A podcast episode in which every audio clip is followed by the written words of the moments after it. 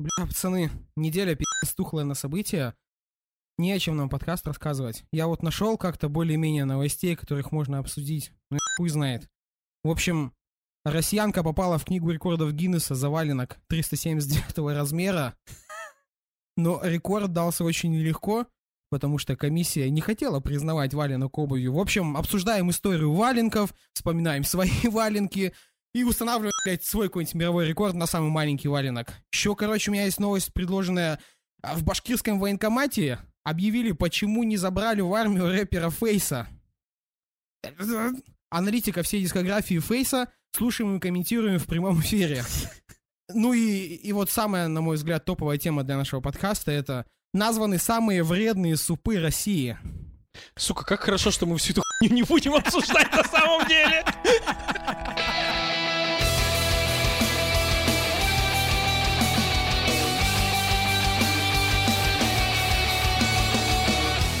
Бонжур, мальчики и девочки. В эфире «Диванный дозор», эпизод 3. В студии с вами, как всегда, наша троица. Солнечный, как его родной Казахстан, Плюха Илья. Это я. Человек, который находится на втором месте в списке ненависти у сторонников теории плоской земли, очень большой и очень добрый Андрей Борода. Пойдем со мной, если хочешь жить. Ну и последователь, последователь пивной веры, человек, считающий, что алкоголизм это не зависимость, а независимость. Ваш покорный слуга Димон Лимон.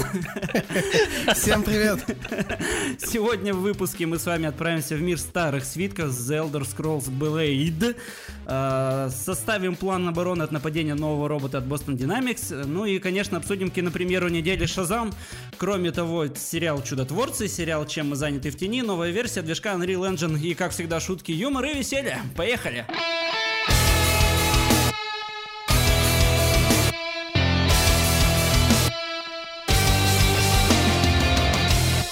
что, давайте сразу защитимся тогда от роботов, да? Boston Dynamics, все дела. Boston Dynamics, да. Да, в общем, Boston Dynamics представила робота-грузчика Handle. Американская компания известна своими роботами футуристического вида, способными ходить, бегать и держать равновесие на четырех ногах. А, а в этот раз ее новинка, короче, ездит на колесах. На двух колесах. Робот оснащен манипулятором с присосками, при помощи которых осуществляется захват и удержание коробок. Масса переносимого за один раз груза может доходить до 15 килограмм. Э, Пока неизвестно, дойдет ли дело до серийного производства новинки, но выглядит она очень эффектно. Вы, ребят, ролик вообще смотрели? Я Я посмотрел, смотрел. да, ролик. Вы видели, блядь, его яйца балансиры? Там просто между колесами огромный такой машоня такая висит. Я думаю, в принципе, ради, этой, ради этих яиц, блядь, и заделался робот, типа, знаешь, идеальные, блядь, такие яйца создать, а грузчик, ну, случайно, блядь, получился как-то. Просто яйца перевешивали, яйцам нужен был балансир. Баланс какой-то. Ну, пускай коробки присасывают. Знаете, Boston Dynamics вообще уникальная компания. Ну, во-первых, потому что эти пи***ры, блядь, приближают Skynet, как ни крути. Во-вторых, тотальная безработица. Вот сейчас вот, ну, запустят Handle, и лимону негде будет работать в Москве, блядь. Грузчики-то все не нужны уже будут. Слушай, я тебя умоляю, этот один Handle, наверное, будет стоить, блин, дороже лимона в несколько раз. Мне кажется, это, Это, это помимо совершенно. того, что я к некоторым вещам тоже могу нихуя присосаться. Ну, слушай, ну яйца у тебя точно не такие огромные, мне кажется, это минус тебе. Кстати, знаете еще в чем прикол у Boston Dynamics? Это компания, которая существует уже достаточно давно. У них там несколько раз сменился собственник. Они одно время принадлежали компании Google. Но это принципе, успешная коммерческая компания, которая, блядь, в серию-то еще ничего не запустила. По большому счету, они только мемы клепают, и все, пиздец, они не Подожди. продали ни одного робота еще. Как, как они живут-то вообще? Они же ЗП там платят огромные бюджеты на, это, на разработку всего этого дерьма. Я Как? не знаю, я даже зашел на сайт к ним, посмотрел вакансии, им нужны там всякие программисты, инженеры, электрики.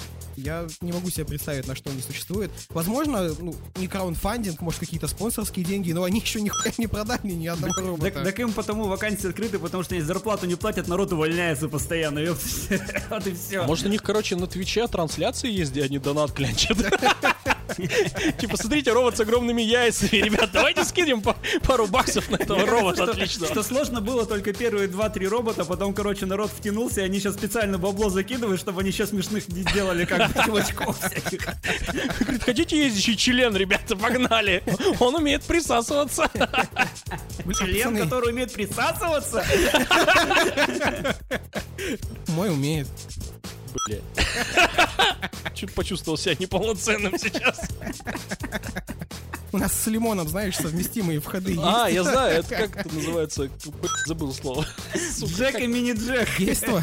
Нет, до- допинг или... как- Какой допинг? Допинг в конце. Докинг! Докинг, да! Точно, докинг. Диванный дозор познавательный. Если вам интересно знать, что такое докинг, добро пожаловать в интернет, ребята. Мы рассказывать такое не будем в нашем эфире. Очень зря. Я считаю, это важно. Просветить вообще людей, что это такое. Короче, пацаны, интерактив. Делают Boston Dynamics э, своих роботов, полезных для общества и прочее. А вот какого бы вы робота хотели видеть в своей жизни, вот такого полезного, который что-то прикольное делает автономно? Пивобот. Мне кажется, все логично. Ну, у тебя один ответ, в принципе, на любой интерактив. Слушай, я не знаю, там... В принципе, уже же есть полезные роботы в жизни. Робот-пылесос, например. Охуенная штука ведь спасает. Робот-пылесос вообще топовая тема. У меня Ну. есть, кстати. Вот, но у меня, к сожалению, тупенький, конечно, не, не тот, который волшебные строит всякие там Это по знаешь, это, это говорят как этот самый, ка- какое вот домашнее животное, оно полностью повторяет хозяина, поэтому ничего удивительного, что у тебя тупенький робот-пылесос. Последний раз, когда я у Андрея был, вообще под шкафом робот разреженный валялся. блядь. Как Андрей после работы. Ну, да, он мне просто нравится. Не знаю, я бы хотел робота, который, ну, пива сам с холодильника приносит. А пивобот, чем тебе не такой робот? Ну, Ну, это универсальное понятие пивобот. Мне кажется, он может и варить пиво, и доставлять тебе его, что хочешь делать. Может быть, он даже частично робот-хуесос. Ну так, знаешь, когда грустно стало. Мне, кстати, кажется, что пивобот от Boston Dynamics это опять-таки огромная шняга на колесике, которая ссыт тебе пивом в рот. Ну, у него же огромные, яйца, из которых он может ссать. резервуары такие. Да, просто два резервуара. Бочоночка светленькая и темненькая.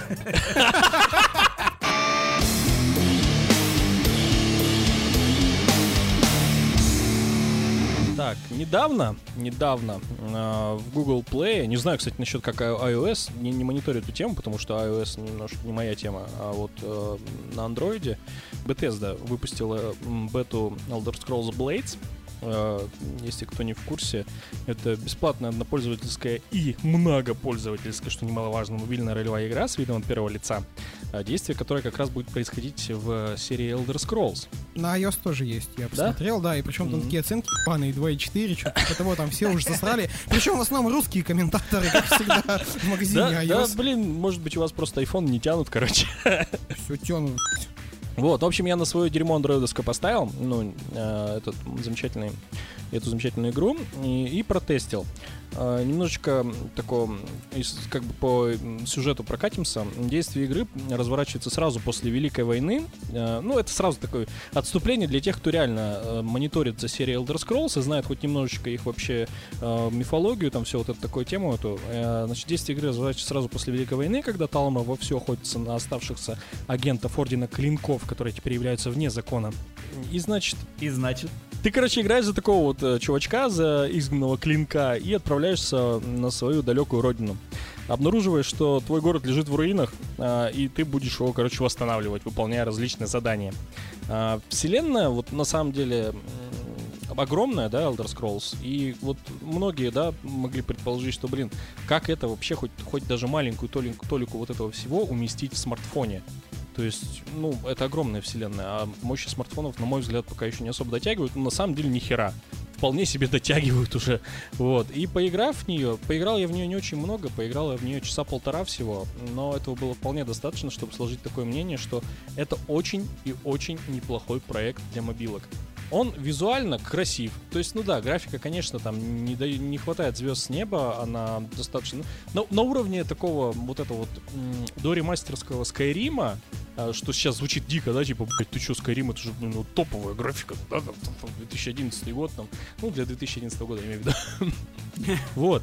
А, Короче, очень неплохая графика. Очень неплохая графика. Геймплей представляет из себя RPG от первого лица, где ты значит, левым стиком у тебя на экранный стик ты, значит, двигаешься, правым ворочаешь камеру, и как только ты подходишь к какому-либо врагу, у тебя включается такой боевой режим, у тебя начинается фокус на этого врага, и уже включается именно боевая система. Боевая система представляет из себя а, нажатие на экран, э, то есть ты нажимаешь на своего врага в определенные точки, там на руку, на живот, там на голову и так далее. А, нажимаешь, задерживаешь, отпускаешь, и он типа бьет твой персонаж. Реализовано достаточно интересно. Не знаю, как это будет выглядеть после нескольких часов игры, потому что, ну, э, в первые полтора часа это не казалось однотипным. То есть было забавно, там попадались враги со щитами, э, и типа нужно было как-то удерживать, допустим, на голове, чтобы твой враг не парировал. В целом геймплейно мне понравилось. Но опять же, повторюсь, не знаю, насколько по геймплею хватит вот такого разнообразия в кавычках, да. По э, составляющей геймдизайна, ну, level дизайна, да, допустим, это не совсем открытый мир, это достаточно, по крайней мере, первые полтора часа это линейное прохождение. Ну, коридоров там. Да, дохуя. коридоры, да. То есть у тебя определенные квесты, и вот ты проходишь первые там, по-моему, один или два квеста и выходишь в свой родной город, вот этот, который разрушен. А, и тебе, значит, э, там э, непись предлагает, типа, вот теперь ты сюда пришел, наконец-то, давай-ка ты восстановишь нам город. И твоя задача, в общем-то, у тебя и город это твой хаб, грубо говоря. И в этом хабе тебе выпадают квесты, э, ты по этим квестам гуляешь, э, набираешь себе ресурсов, и за эти ресурсы потихоньку восстанавливаешь свой город. Строишь ратушу, там, кузницу, там ты улучшаешь свои шмотки, оружие, там, доспехи и так далее. По сути, это достаточно, ну, похоже на гринделку, конечно, с одной стороны. Но с другой стороны, кто любит серию Elder Scrolls, э, атмосфера сохранена, поэтому я бы посоветовал поиграть. Реально, мне понравилось, хоть и можно сказать, что геймплей достаточно однообразный, но все-таки советую поиграть. Я, ребят, не знаю, можете считать меня ретроградом, петероградом, ну, Ретроградом. Я вообще не очень положительно отношусь вот к такому витку развития мобильного гейминга. Я считаю, что лучше бы это, блядь, в портативные консоли сували, потому что, ну, все равно я не вижу телефон как полноценную платформу для игр. У тебя всегда есть привязка к батарее, он, блядь, может нагреться, у тебя может быть не очень мощный телефон, я хер его знает. И вообще вот я мобильный гейминг представляю вот как-то примерно так. Типа, приезжает к тебе э, двоюродный брат такой, брат такой толстый, блядь, противный, картавит, шепелявит, у него диоптрии на минус 50, и мама говорит, ну что ты, блядь, возьми Ёбу с собой поиграть с пацанами, а ты не хочешь его брать с собой. И вот как-то так нам пихают, блядь, все эти ебаные мобильные игры. Ну что, пацаны, у вас телефон, что ли, нету? Знаете, играете в это говно. Я не смог поиграть на своем телефоне. Во-первых, потому что у меня SE, и там особенно ни во что на нем не поиграешь. Ну, я посмотрел очень много обзоров, я посмотрел много летсплеев, Блять, мне прям не понравилось. Ну такая скучища, по-моему. Да, графика для мобилки прикольная. Это телефоны, современные телефоны позволяют уже что-то такое прикольное на них наваять. Но это, блядь, настолько однообразная херня, когда ты всегда с одним врагом просто тапаешь по экрану. Никакой, блядь, динамики. Ходишь, собираешь какие-то тизлуп, которые с них выпадают. И это Fallout Shelter с графоном. Вот что в шелтере ты свое убежище отстраивал, что здесь ты, короче, отстраиваешь э, свой город, но только тебе еще дают между отстройкой этого города миссии, чтобы ты ходил и каждый раз, блядь, ебашил этих унылых врагов одними и теми же уны- унылыми способами. Ну, и мне прям очень не понравилось, и даже как-то играть, блядь, неохота. слушай, ну, мне кажется, прежде всего, мобильный гейминг сделан для привлечения людей в, э, как раз-таки в компьютерный консольный гейминг, потому что портативные консоли далеко не у всех есть. Например, вот у меня даже у знакомых, я не знаю, у кого они есть. Типа, а сейчас что портативная консоль? Switch? На Да у тебя Switch- все знакомые нищие просто. Сука, только хотел сказать. Ничего нету. Конечно, нету. Ты когда перестанешь с бомжами дружить с вокзала? На Switch уже, сука, на свече уже Skyrim есть, как бы там в Sky- в Skyrim ебашут. А, блядь, Так на свече угро- на свече удобно играть, он прикольный, у него эргономика, вот эти вот джойстики, а не то, что ты сидишь вот на экране, который у тебя, блядь, потом телефон еще как печка греется, не знаю, залупа какая-то полная. Знаете, вот как я считаю, для чего прежде всего сделаны мобильные игры? Да чтобы бабки, блядь, на микротранзакциях отбивать. моб- А есть там, кстати, микротранзакции в Blade? Да, есть. Да, конечно, Конечно, есть. куда же не делись Конечно, там есть донат. все понятно. собираешь секретные сундучки всякие, и чтобы этот сундучок открыть, ты либо ждешь там 10 Да. миллионов лет, чтобы он открылся, либо ты донатишь, чтобы его открыть, чтобы тебе оттуда какая-нибудь шкура выпала и палка. Нет, это все так. Это все так. Э, твою позицию, конечно, можно понять, но видишь, в чем дело? Есть все-таки отбитые люди, к коим причислю себя и я. А, это как раз люди, которые фанаты серии Elder Scrolls, вот все вот от древних свитков, вот это вот все вот это вот, понимаешь, это вот, это круто. Когда ты последний раз играл, вот единственное в э, серию Elder Scrolls, это, блин, был Skyrim, и сейчас ничего нет уже столько лет. Э, Возвращаться вот в эту вот атмосферу, в этот фэнтезийный мир, это прикольно. Так переиграй Skyrim, переиграй Слушай, я Oblivion, переигрывал в Skyrim, поставь знаешь, первые лет? игры. Ты играл в Арену, в Daggerfall. Конечно, я фанат Elder Scrolls, я играл во все эти игры. Дело-то не в этом. Дело в том, что сейчас на мобилке, когда, допустим, едешь на работу или еще что-то в общественном транспорте, в это можно не напрягаясь поиграть. Один уровень пройти, и он тебе не покажется задротским, потому что ты потратил на него там 15 минут, грубо говоря, в транспорте. И все, в следующий раз ты вернешься к этому, когда ты поедешь с работы, допу- допустим, домой. Как Вот раз сундучок откроется. Да, как раз Вот ты сейчас, в откроется. принципе, и сформировал ту мысль у меня в голове, которую я хотел сказать. Конечно, блядь, ты же сам мысли не умеешь формировать.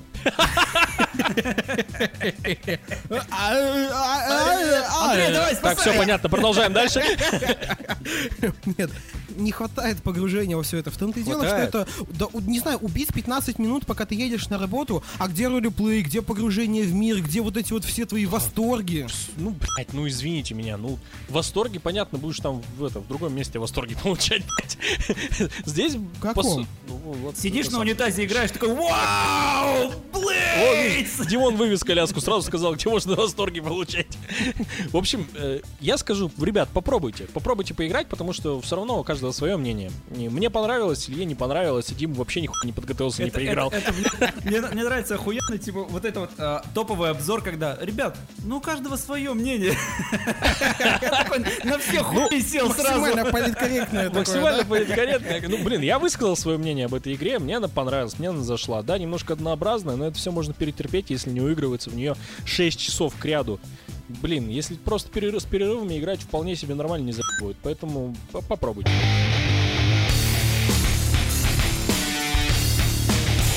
После обсуждения Elder Scroll Blades перейдем к самым передовым технологиям гейминга. Да, и вот в рамках GDC 2019 студия Epic Games э, не только объявила горсть эксклюзивов магазина Epic Games Store, который, кстати, у всех подг- поджигает пердаки, вот, но и объявила о развитии движка своего Unreal Engine. Все в курсе, да, за этот офигительный движок. Вот, а, значит, они объявили, продемонстрировали новое поколение физики и разрушаемости, которое доступно в последней версии их движка. Это высокопроизводительная система, называется просто и лаконично. Chaos. Chaos. Как духи, блядь, какие-то. Да. Chaos от Габана. Короче, она отличается высокой производительностью и доступна станет в раннем доступе Unreal Engine 4.2.3. Для презентации технологии Epic э, привезли демо. Э, все смотрели ролик, да? Да. А, вот. Там э, действие развивается во вселенной Robo Recall и используется Chaos как раз для демонстрации кинематографичной разрешаемости в реальном времени на огромном масштабе. А, я посмотрел ролик, ну, все посмотрели ролик, да, и, ну, прям охрененный масштаб. И, Пипец. конечно, да, это, это, конечно, да, ничего не сказать. Но как это будет применено в реалиях нас- настоящего гейминга, то есть не техно-демо, да, грубо говоря, а вот как это будет применяться на играх, которые будут на Unreal Engine делаться, это большой вопрос. Потому что какую производительность вообще сожрет это дело? Вот они заявляют, что типа, блин, все заебись, все охуенно. Но вот если тебе для этого понадобится 2080 Ti, как бы это не заебись и не охуенно. Я думаю, тут даже не 2080 Ti, а какая-нибудь 2 миллиона 800 GTX мега ультра Nvidia, блядь, будет, пиздец. Ну, очень масштабно выглядит, очень круто. Вся эта пыль, все эти куски стен, блядь. При том, что эта видеокарта единственная в мире, они как раз на ней играют. Ну да. Да, какой-нибудь там инженерный экземпляр, блядь. А учитывая, что они еще в предыдущей версии там улучшенную поддержку трассировки лучей добавили, все, короче, под новые видюхи затачивают. Ну, это понятно, это маркетинг, это продажи и все остальное. Но выглядит действительно классно и впечатляюще. Потому что если мы увидим это в реальной игре в какой-то, ну, мы словим вау-эффект. Прям, прям реально. Ну, если я буду играть во что-нибудь подобное, прям. Ты знаешь, если я ура. буду играть во что-нибудь подобное, то я буду играть, ск- скорее всего, на ультра низких настройках, у меня просто будет 2D-шка такая играть. Я вау-эффект не словлю. Или ты будешь играть в Google Stadia. Да. У тебя сын уже подрастет как раз, пока его в Или России внук там. Или там, знаешь, там в России представят как, как пиратка. Вы знаете, ради, ради апгрейда компьютера мне придется отказаться от потомства. Ну не в смысле, что я, я не в смысле, что, не в смысле, что я дон- на донорство яйца продам, а в смысле, что типа вырастить детей так же дорого, как апгрейдить комп под эту хуйню. Под эту новость о новой версии движка Unreal Engine я подготовил небольшую историческую справочку про саму компанию Epic Games, потому что ребята, ну, название студии действительно оправдывает себя, они реально эпичные. И чуваки влияли на индустрию гейминга еще с самого своего основания, продолжают влиять, двигают прогресс, и в конце концов Unreal это один из самых популярных движков на данный момент, э, очень гибкий и, И очень прикольный. И очень технологичный, да. Вообще, у тех, кто в танке, и, может быть, у более молодого поколения, Epic Games ассоциируется, ну, наверное, сейчас прежде всего с одним из самых успешных батл роялей, это Fortnite, потому что, ну, ну, пиздец, чуваки выстрелили, конечно. А, С недавних пор еще постоянно их имя на слуху благодаря магазину Epic Store, потому что он тоже поджигает пердаки. Поджигает на раз просто. Не, ну мнения, конечно, разделились. Кто-то считает, что они Габена вообще без штанов оставят. Кто-то считает, что типа Epic Games а, Store загнется и все, пиздец. А вот ты как считаешь? Я считаю, что это очень важный и ответственный вопрос. Мы обязательно возьмем его на рассмотрение. Мы возьмем его на Компетентные кон- на контроль. на контроль. Компетентные люди уже занимаются этим решением, и мы обязательно предоставим ответ к 2027 году. Ладно, в следующем подкасте мы обсудим, на самом деле. Если вы поняли, да, что следующий подкаст будет в 2027 году. Сука, сейчас все отписываться начнут, блядь. Это делать. Кто все? Два человека? У более старшего поколения а, Epic Games ассоциируется также, во-первых, с серией Gears of War, мега-тестостероновый шутер от третьего лица, где огромные охуительные мужики ебашат друг друга и инопланетян, который тоже powered by Unreal Engine, само собой. Ну и у совсем уж старых людей, вот как у Андрея, например. Да. Это уже Unreal и Unreal Tournament. Я бы хотел рассказать немножечко, да, я бы хотел рассказать немножечко истории о том, как вообще Epic Games начинали, а, с чего они начали, ну, к чему вы пришли, вы все и так видите. А, Началось все вообще в далеком 92 году а, с маленькой компании Potomac Computer Systems. Знаете, сколько сотрудников в компании работало? Один. Да. Сидел, значит, Тим Суини, сейчас э, владелец э, компании Epic Games, а тогда молодой амбициозный разработчик, э, который сидел и работал из подвала родительского дома, собственно. Ну, как и большинство гениальных стартапов, Да. Ну, из собственно, как- подвалов, как и мы с вами, да? Да, как, как и мы. Гаражи, гаражи, там вот это вот все там. Да. Этот самый же... Тот Говард. Google с гаража Да начинали. не Google, Apple. А? Apple. Стив Джобс, он Стив же тоже с возником начинали в гараже. Ну да, Да, так что как, все. как лимон. Да, ну Лимон сейчас живет в гараже, он не начинает, не забывает разные вещи. Сидит, значит, Тим Суини э, в гараже родительского подвала. Родительского подвала. Сидит, значит, Тим Суини в родительском подвале и пишет текстовый редактор на Турбо Паскале. Почему-то его в то время не устроило все то, что представлял рынок. Он думает, заебашку я свой текстовый редактор. А, и в итоге в процессе разработки он заскучал и решил как-то разнообразить свою работу и начал заменять текстовые символы на разные объекты. А курсор он заменил на смайлик, там из другого символа он сделал ключи, из другого сделал двери, стенки, патроны, небольшой набор врагов. И в итоге вот так балуясь, а, появилась первая игра от э, Тима Свини ZZT. Потому, и в итоге вот так балуясь, появился Fortnite. Ну да, практически миллионы денег, и Тим Свини теперь богач на всю жизнь. Но не, не совсем. А в итоге получилась адвенчура, где нужно гонять по уровням и отстреливать врагов. А, в принципе, она даже по меркам 92 года была достаточно примитивна. Ну, вы представляете, что блядь, в Турбо Паскале нужно наваять, я думаю, из лабораторик по информатике. Я вообще не помнят. представляю, что такое Турбо Паскаль. А у вас не было не- на, на информатике, не было Турбо Паскаля, вы не проходили? У меня на информатике был Counter-Strike. Мы проходили Counter-Strike. Нам просто загоняли в кабинет, сказали, блядь, ребят, мне похуй вообще, я нихуя не жарю в этой дерьме. Просто играйте, блядь, что хотите. И мы загоняли в шестером в КС, блядь, и все, по локалке.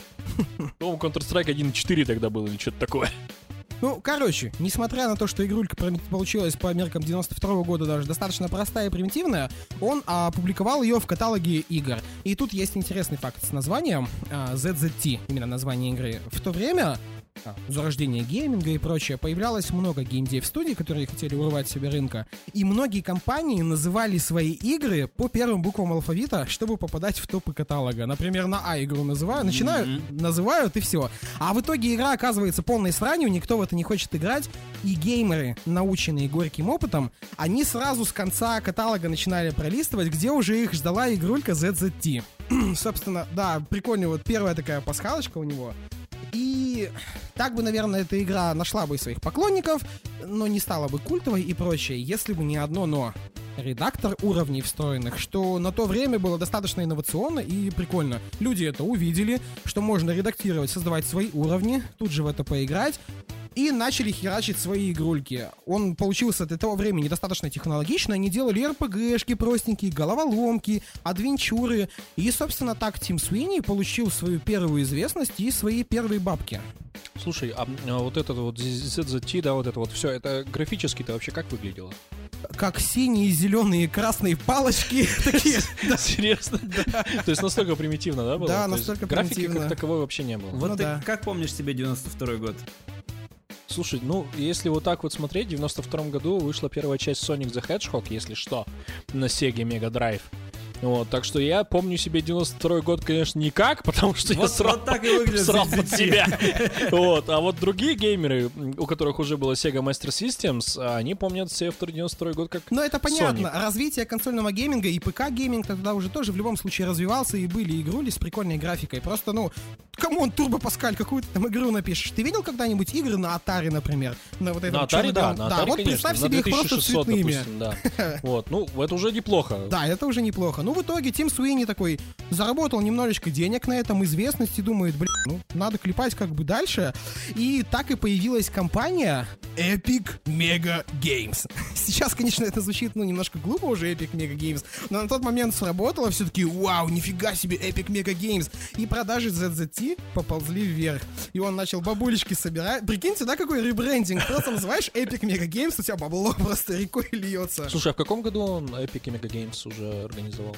А, я не помню, в каком, какой это был точно год. Ну, наверное, 93-й, 94 я думаю, ага, так То есть почти сразу после Ну, релиза, да, это, да? это достаточно быстро все шло.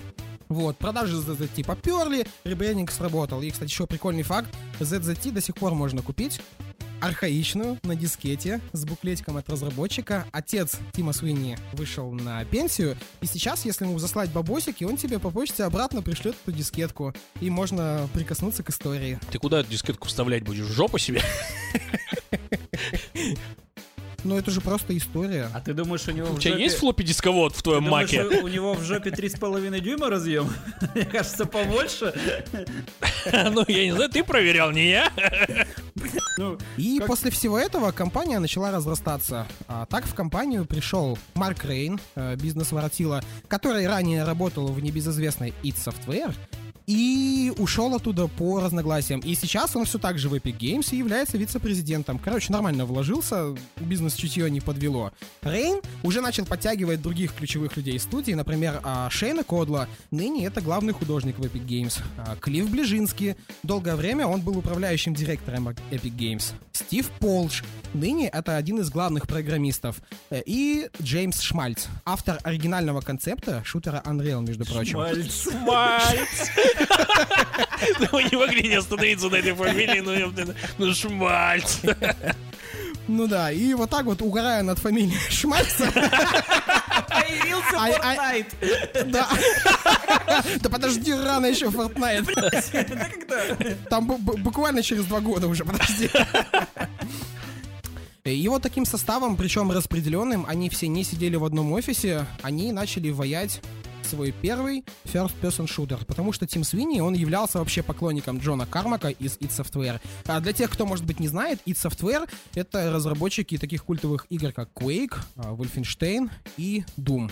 Разработка у них была распределенная. А представляете, да, в то время, в 90-е годы, какой был интернет, даже в Соединенных Штатах, и сколько нужно было времени, чтобы, блядь, 3D-текстуры какие-нибудь передать, а код. Короче, ваяли они такие, ваяли, ебали, ебали, и после длительной разработки, распределенной в 97 году, был представлен наспех собранный билд игры Unreal. А, они отправили ее на конференцию разработчиков видеоигр, и не то чтобы они прям совсем опозорились, но но был определенный фейл, игруля глючила, искусственный интеллект глючил, текстурок не хватало. В общем, приняли это все достаточно холодно. И, в принципе, именно это и повлияло уже на дальнейшую разработку. Они поняли, что надо работать эффективнее, и в итоге собрались под одной крышей. В студии, где работал Шмальц. Шмальц! Студия называлась... Студия называлась Digital Extremes. И после кропотливой работы, денно и ночно, уже в 98 году игра увидела свет.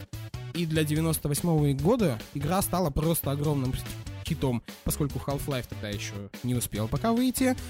И для 98 года это был интересный сюжет. Пусть и не такой сложный, как сейчас, не такой э, разветвленный, но для того времени режиссуры и сценария хватало. Графон по тем временам получился, ну, просто опи***ненный. Сам размер игры тоже был большой. Детализированные уровни, качественные текстуры, э, прозрачная вода, водопады, красивое небо, прозрачный туман, ну и плюс самое главное, редактор уровней. Потому что Тим Свини, он, ну, практически насаждал команде мнение, что конструктор уровней это прям заебись. Он вообще всегда пропагандировал то, что создание игры должно быть увлекательным и должно быть игрой.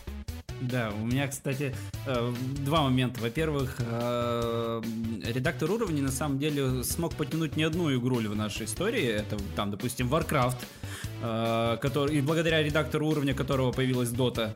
Это, опять же, в Моровинде в третьих свитках появился редактор уровней, и там полноценный был редактор, и благодаря этому игра жила очень-очень-очень долго.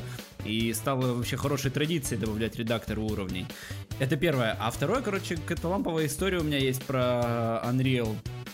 Короче, как раз вот 98 год э, у меня маман училась, получала второе высшее образование. И у нее был одногруппник, сокурсник, откуда-то из далекого-далекого севера, типа там Уренгой или еще что-то. А вы все, все знаете, как в 98 году были развиты компьютерные магазины и вообще магазин железа, типа как это было все непросто. Примерно никак. Примерно никак. Чувак, я да. вообще из Казахстана. Какие у нас в 98 году компьютеры были? Картонке, блядь. Лампа. У меня первая лампа в 2019 году появилась. Сука. Это на потолке, да, который ты имеешь в виду? Ильича лампочка вот эта. И чувак, короче, э, получается, он оста- останавливался у нас, э, ну как, они учились заочно, и он вот на, на две недели сессии останавливался у нас, как бы, потому что, ну, деваться было некуда, что делать. И он, короче, по, по, по случаю приезда там что-то подкопил бабла и взял как раз-таки компарь себе. Притащил его ко мне домой, поставил, и там был, сука, Unreal. И я в него ебашил две недели. Я плакал, я просто рыдал. Восьмилетний парень, который плакал. И первый раз в жизни плакал не от того, что меня отпиздили, короче. А у тебя же тогда не было Сеги, да, еще? А, Нет, по-моему, в 98-м еще даже Сеги не было. У тебя Дэнди, да, тогда была? Дэнди уже не было у меня к тому времени. Ну, Дэнди то есть, по ты- сути, ты у тебя... Ты же знаешь, что Дэнди э, садит кинескоп телевизора и долго играть нельзя. И как-то под шумок оно куда-то исчезло. Ну, то есть, по сути, ты после Дэнди увидел Unreal сразу. Это был Это пиздец. пиздец, культурный шок. Это был, мама, мягко говоря, Ты как после воды пиво увидите, ты такой... «О, Как же я, блядь, жил всю жизнь с этой водой. Ну, Честно признаться, каждый раз я когда в волкомаркет захожу, у меня такой шок происходит. Ну, пивко! Ну и если вернуться к истории студии Epic Games, движок получился настолько хорош, что лицензию на его использование уже продавали даже до выхода игры. Несколько крупных студий купили лицензию на движок, и даже в то время разработчики Duke Nukem, увидев движок, сразу пересадили на него свою игру. Нихуя игра, короче, у них не получилась, никто в это не играл, но, но сам факт того, что крупная студия была готова всю игру пересадить на этот движок, это, ну, это достойно похвалы, это действительно была история успеха. А ты знаешь, какая большая фанатская база у Дюк Нюкема? Которые не согласятся с тобой, что игра полное говно получилась. Ну, это как с Рамштайном в прошлом подкасте, ты понял? Хватит подговаривать людей, пиздить меня. Их не нужно подговаривать, они сами все поняли. Организованную группу лиц.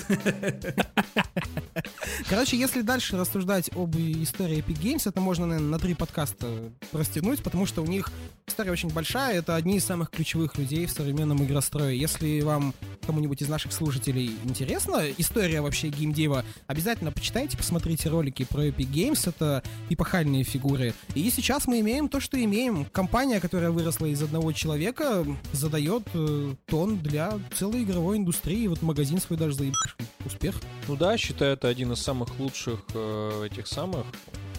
Дерьмо, как это называется, в которое я не играю. Батл рояль?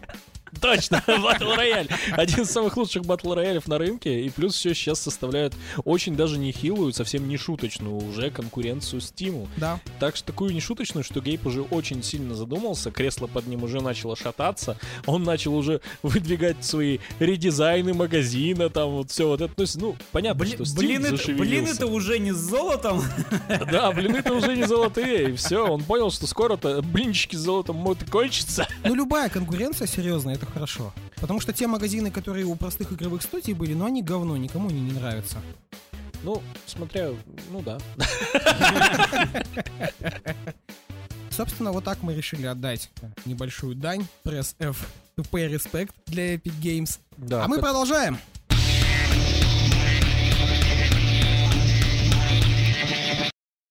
Чем мы заняты в тени? Отличное название у сериала, а, хотя сериал на самом деле полное говно. Вот. а, В общем, если вы помните, некоторое время назад Тайка Вайтити э, Не не входите, Тайка, не входите. В общем, режиссер Тайка Вайтити, напомню, кто не в курсе, режиссер третьего Тора, например. Вот, он снял э, полный метр про вампиров. Полный метр назывался, э, вот как раз по-английски наз- название звучало, как вот э, в переводе «Чем мы заняты в тени». А русские локализаторы э, замечательно переделали это название и назвали его «Реальные упыри».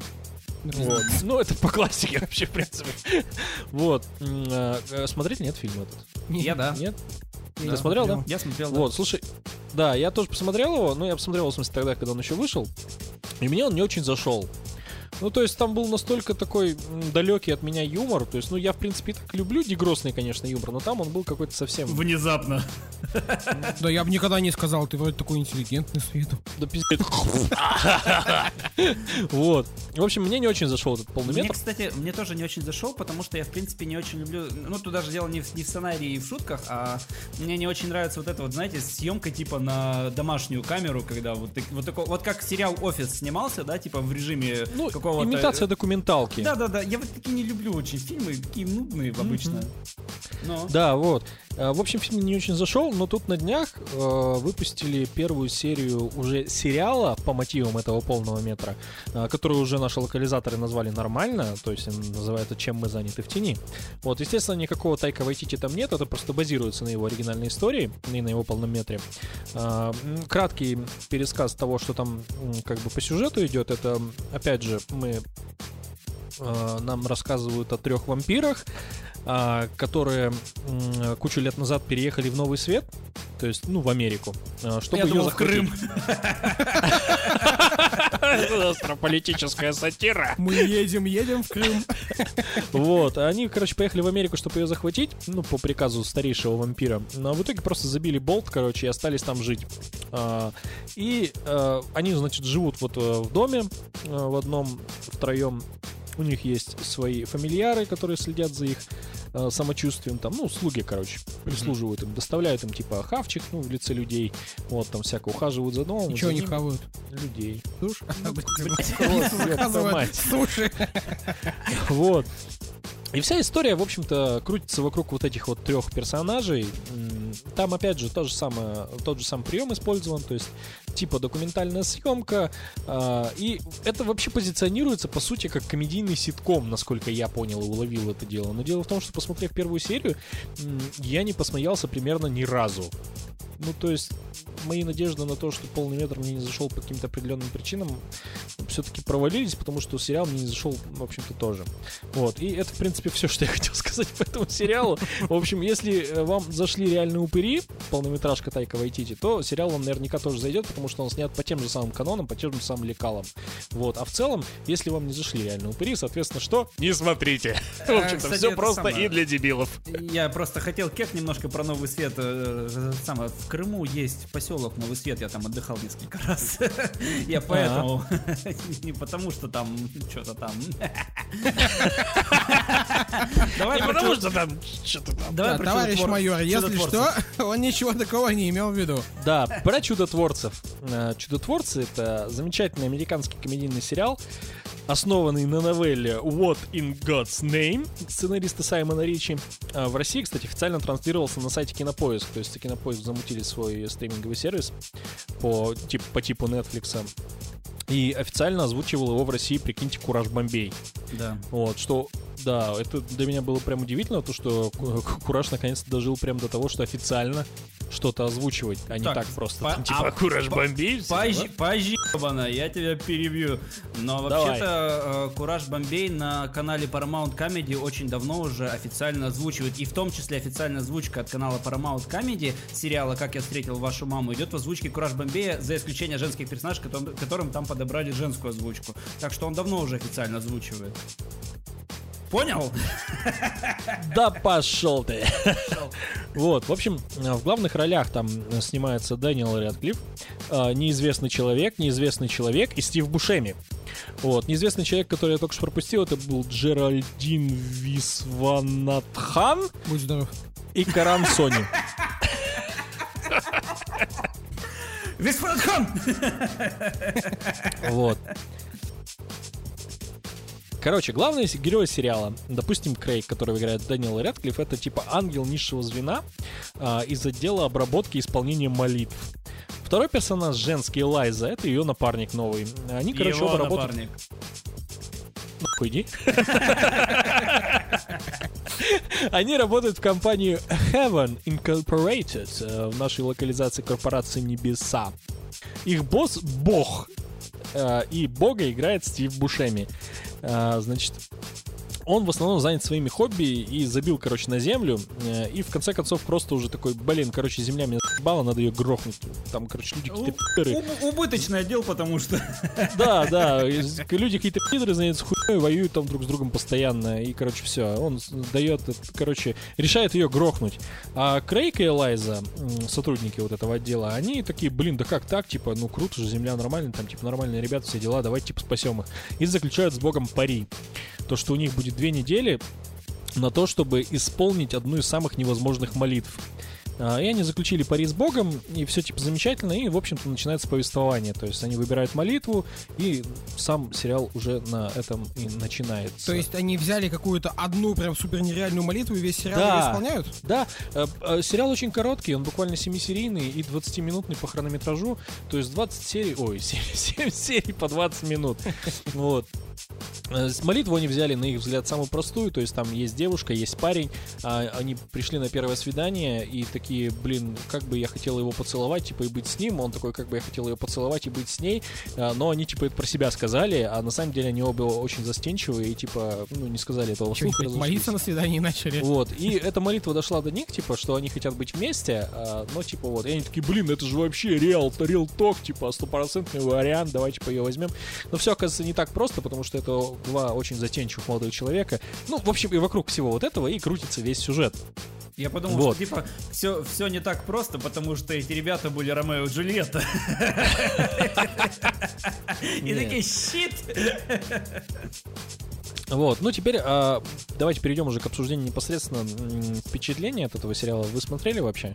Нет. Вы что, хрюкали, что ли? Я вообще очень редко смотрю сериалы, на самом деле. Я не смотрю ничего из новых сериалов. И времени особо нету, да и как-то желания. Все мои сериалы, которые я смотрю, это я пересматриваю то, что мне нравится. Клинику пересматриваю, Доктора Хауса, Сверхъестественное, да, я тот еще. Кстати, э, я посмотрел трейлер «Чудотворцев»,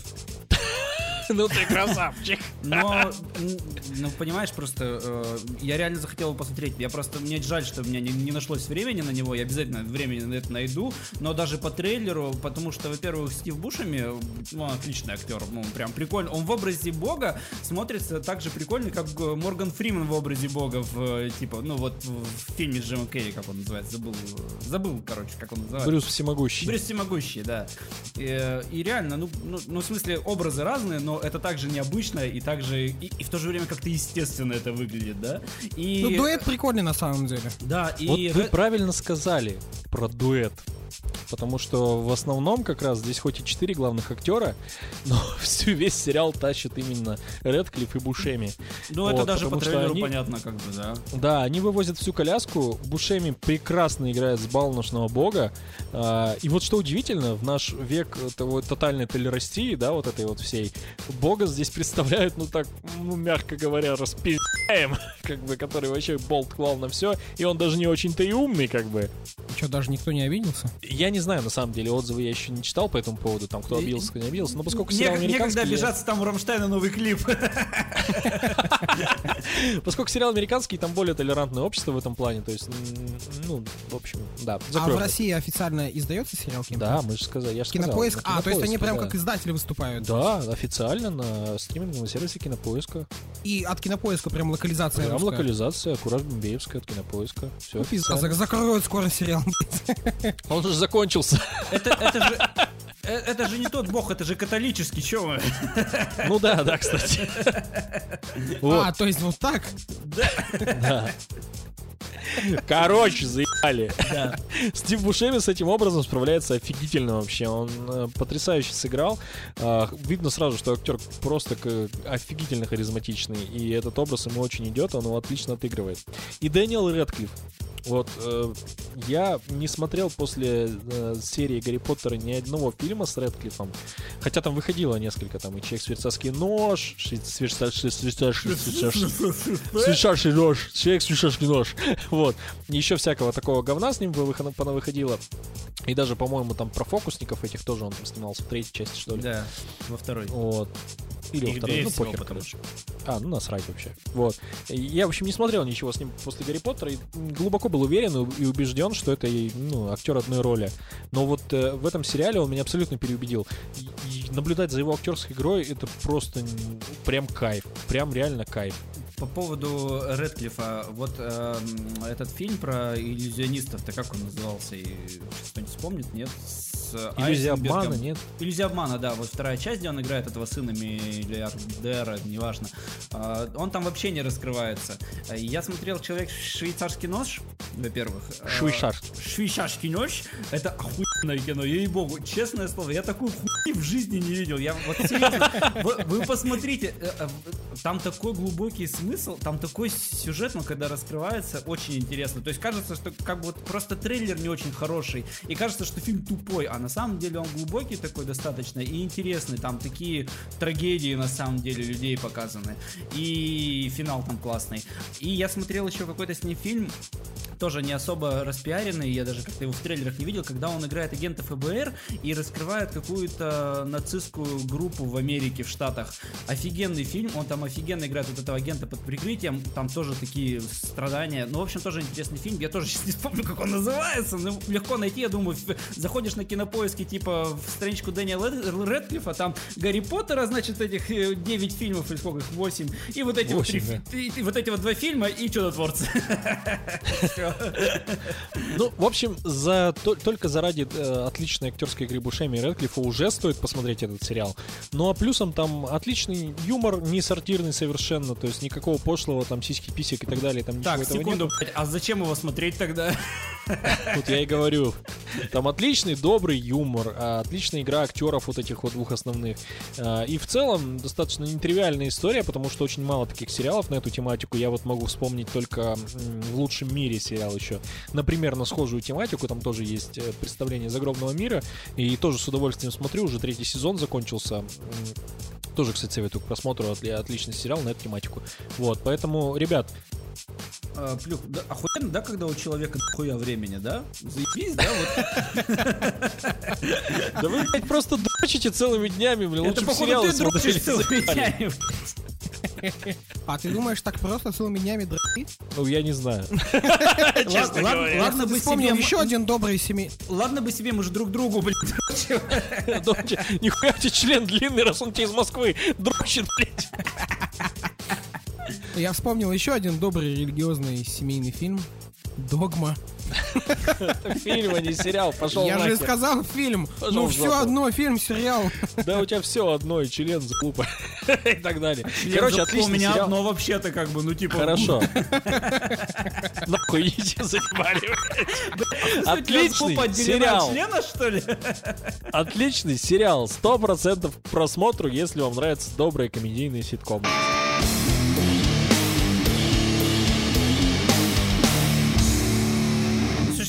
Это, пацаны, короче, походу мне нужна уже рубрика моя новостная, э, отдельная, специальная, и какой-то джингл, короче, отбивка, знаете, такой обязательно волнительная музыка, чтобы все прям... Ну, отбивка у тебя уже есть, ты как минимум отбитый.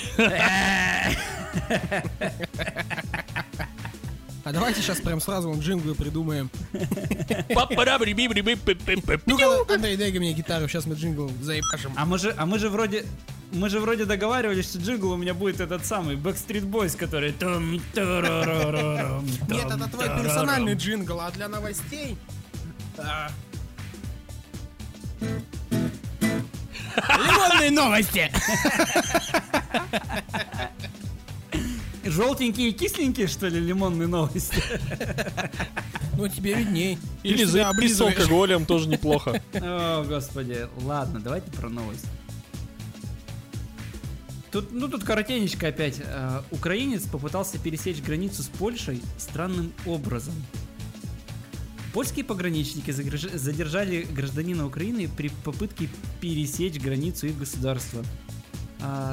Знаете, как он это пытался сделать? А, как- какие у вас есть вообще догадки? Есть какие-нибудь о вариантах? Как бы вы пересекали незаконно границу Польши?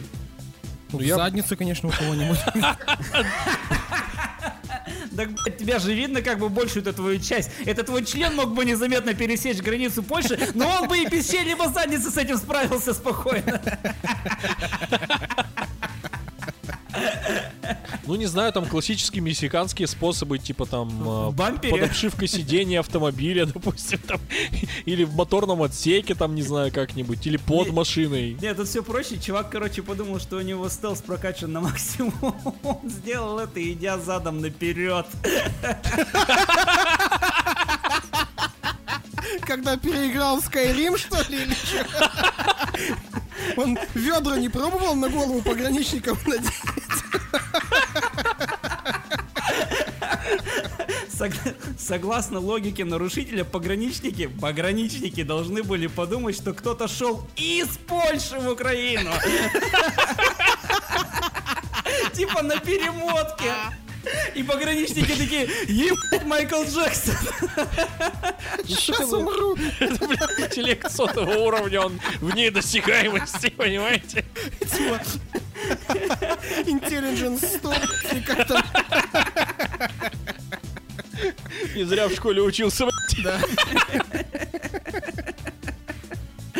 Короче, короче, по итогу за такое нарушение ему запретили въезд в ЕС на три года и передали отечественным пограничникам. Я бы его еще в дурку, на самом деле, передал. Так, по-моему, нездоровый человек. Знаете, какой я, какую приколюху вспомнил? Может, видели ролик, а, где чувак из магазина спиздил супер плоский телек? Да-да-да. Когда он под мышкой его нес и назад такой шел, его не видно на камере, потому что он очень плоский. Я, я насколько помню, это была типа фейковая новость какая-то. Нет, Ну, Да, типа, это же была рекламная кампания. Ну это Да, ж, да, да, да. это ж кек просто. Ну да. Я и не думал, что это нереально, что вы думаете? Я тупой, что ли? Но мы не сомневаемся в тебе, что ты? Это как недавно новость была еще, я тоже думал вам принести, когда чувак в Штатах спил бензопилу из магазина в штанах. А он ее с собой, в смысле, принес? Или типа, ребята, у меня бензопила в штанах? Хочешь посмотреть на мою бензопилу? Я хочу. Ладно, ты хотел, Борода, нам про тропику рассказать, по-моему, да? Да, у меня, ребят, очень прям кор- коротенечко, прям супер коротенечко. Поиграл тут в Тропика 6, и, в общем-то, все отличия, которые от- я заметил от пятой части Тропика, э, это то, что теперь... ну, Цифра в названии.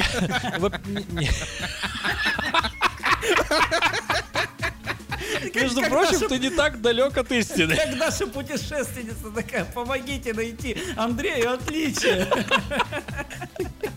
Вот, но помимо немножечко более, конечно, похорошевшей графики, основных отличий два.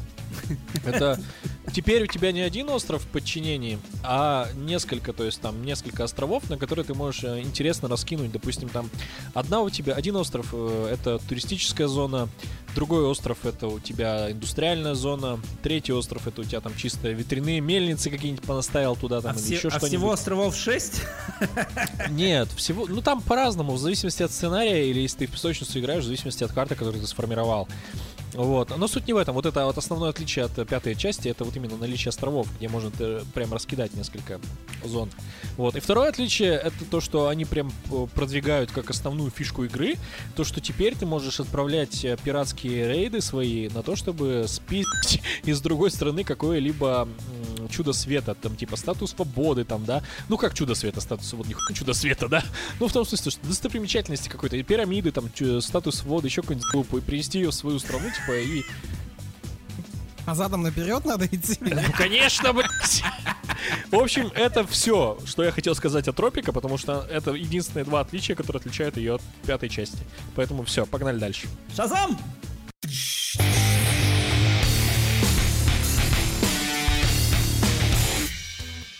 Ребят, прежде чем мы начнем обсуждать Шазам, прежде чем мы это сделаем, я хотел предупредить наших слушателей, что мы будем обсуждать двумя блоками. Первый блок у нас будет без спойлеров. Второй блок мы заранее о нем предупредим, будет со спойлерами. Мы скажем, что сейчас будут спойлеры и дадим вам время переключиться, потому что, ну, как бы кто-то слушает с мобилок и будет неудобно быстро это сделать. Поэтому заранее предупредим, будет отчет, просто будьте готовы к этому. Все, да, Шазам. А вы знали, ребят, что Шазам — это акроним Да, я знаю. от имени богов и героев Да-да-да. греко-римского пантеона? А, но надо кому-то зачитывать, что это означает. Не- Нет, подожди, давай я зачитаю. Ну, короче, смотри. А, Естественно, берется тут акроним именно с английского слова «шазам». А, Буква S — это Соломон, мудрость, сверхпамять. Буква H — это Геракл, ч- нечеловеческая сила. Буква A — это Атлас, практически полная неуязвимость и выносливость. Буква Z — это Зевс, разряды молнии. Буква A — это Ахиллес, храбрость. Не знаю, какого хуя Ахиллес и храбрость, как бы он просто был блядь, неуязвимым, кроме пятки, но ладно, это Блядь, похуй. это дает большую храбрость, знаешь ли. И бук- буква М это Меркурий, скорость передвижения, ну типа бог скорости, там, посыльный там. Блядь, ты как будто персонажей Sailor Moon перечисляешь сейчас. Сейчас пока не трансформироваться начнут. Бля, пацаны, а вы знали, что пивас это тоже акроним? Ну давай. П, Пивас. И, И В, вкусные А, а- орешки. С. Сука! Орешки, блядь! Орешки, сука, Вася!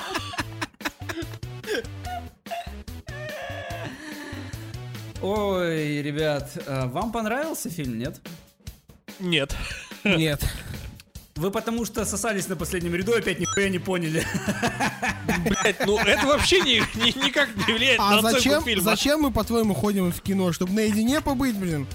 Вот именно, блин, что за бред вообще? Дом женщины постоянно. Заебали просто. Сил нету просто.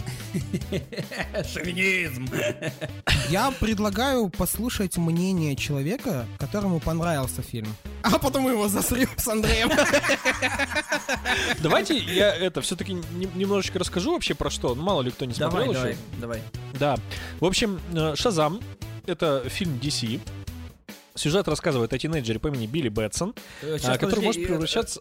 Бр- ну, Я просто мало ли кто не знает, DC это вселенная комиксов, которая, в которую Да, входит блядь, ну кто не... за- Сука, ну, блядь, ну кто не ну, знает? не все ну, знают. Знаешь, серьезно. если нас слушают электрики, они думают, что это напряжение. Если нас блядь. слушают электрики, мы блядь, премию должны получить, потому что...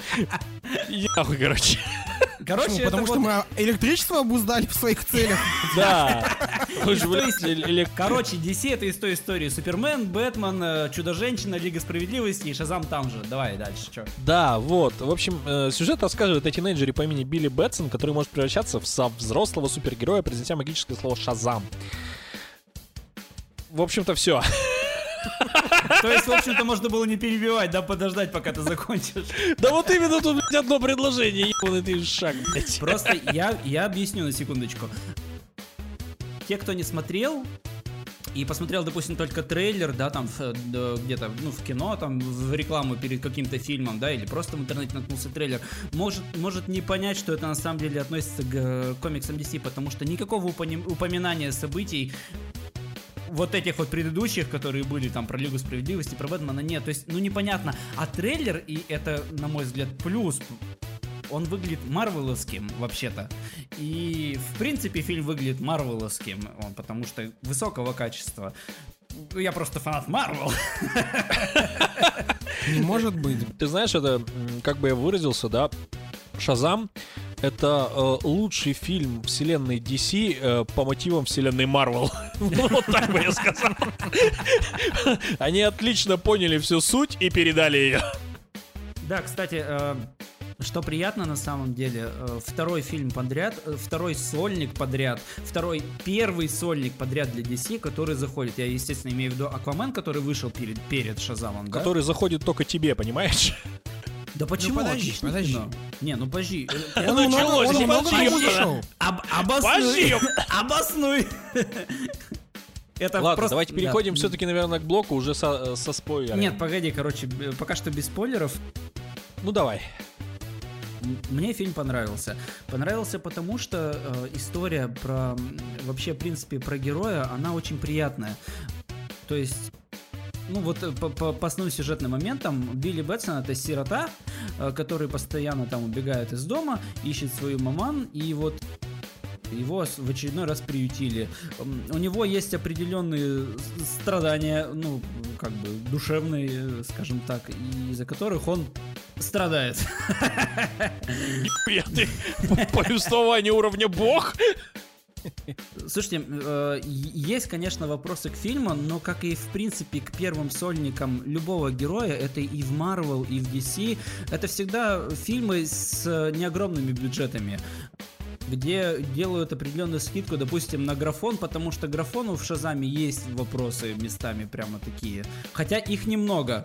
Ну, там есть моменты в блоке со спойлерами, я подробнее об- обсужу. Есть моменты, которые меня смутили, но в целом, в целом, здорово смотреть. Повествование местами затянуто, но это опять же первый сольник, потому что в первых сольниках всегда нужно больше о персонаже рассказать. Когда у тебя уже третий сольник идет, как в случае с Тором, там, с Железным Человеком, мы уже знаем этого персонажа вдоль и поперек, и нам уже интересен экшон и какое-то развитие событий. Здесь все-таки нужно было что-то под, подрассказать. Это первое. Второе. Я обожаю актера Марка Стронга. Это актер-исполнитель э, злодей, который главный вот этот вот противостоящий. Это, это классный актер. Мне нравятся его злодейские роли. Он играл в э, первом Шерлоке Холмсе Гая Ричи.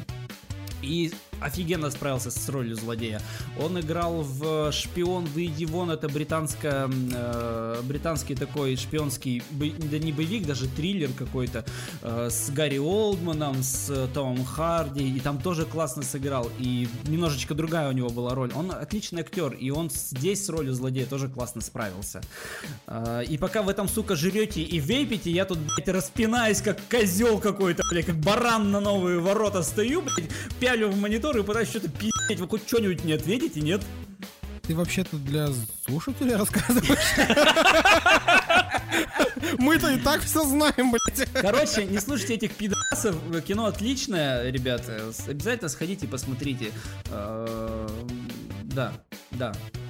Ну, в Давайте общем-то, р- расскажите мне, почему вам не понравилось кино без, без спойлеров, а потом уже... Нереально. нереально, нереально без спойлеров, нереально. Ладно, реб- Хочется ребята. какую-то такую глубокую аналитику. Я понял, тогда сейчас, сейчас ребята, э, я имею в виду наши слушатели, э, ребята и девчата, э, мы уходим по просьбе наших двоих, двоих любителей глубокого, глубокого анализма, мы уходим в глубокую аналитику, и будет небольшая пищалочка, и через некоторое время будет блок с спойлерами, так что перематывайте, тайминг, тайм-код будет в описании. Поехали.